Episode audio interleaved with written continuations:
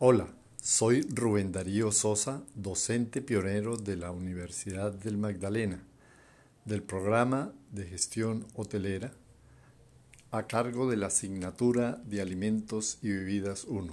Bienvenidos.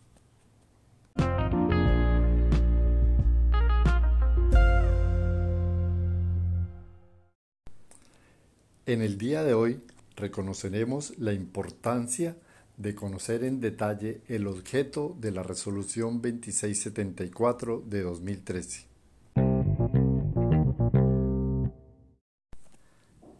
El objeto de la Resolución 2674 es establecer los requisitos sanitarios que deben cumplir quienes, de un lado, las personas naturales y o jurídicas, las cuales ejercen actividades como fabricación, procesamiento, preparación, envase, almacenamiento, transporte, distribución y comercialización de alimentos y materias primas de alimentos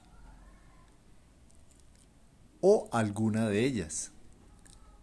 Además de esto, los requisitos para la notificación, permiso o registro sanitario de los alimentos según el riesgo en salud pública.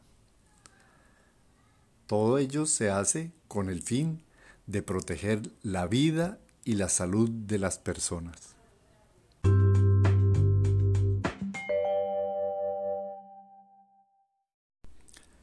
Mayores detalles acerca de los requisitos de la Resolución 2674 de 2013 se establecen claramente de los capítulos 1 al 8. En el primer capítulo, todo lo referente a edificación e instalaciones. En el segundo, a equipos y utensilios. En el tercero, lo referente al personal manipulador de alimentos. En el cuarto, los requisitos higiénicos de fabricación. En el, quinto encontraremos aseguramiento y control de la calidad y la inocuidad. En el sexto, el plan de saneamiento. En el séptimo, el almacenamiento, la distribución, el transporte y comercialización de alimentos y materias primas para alimentos. Y por último, en el título octavo, encontraremos los restaurantes y establecimientos gastronómicos.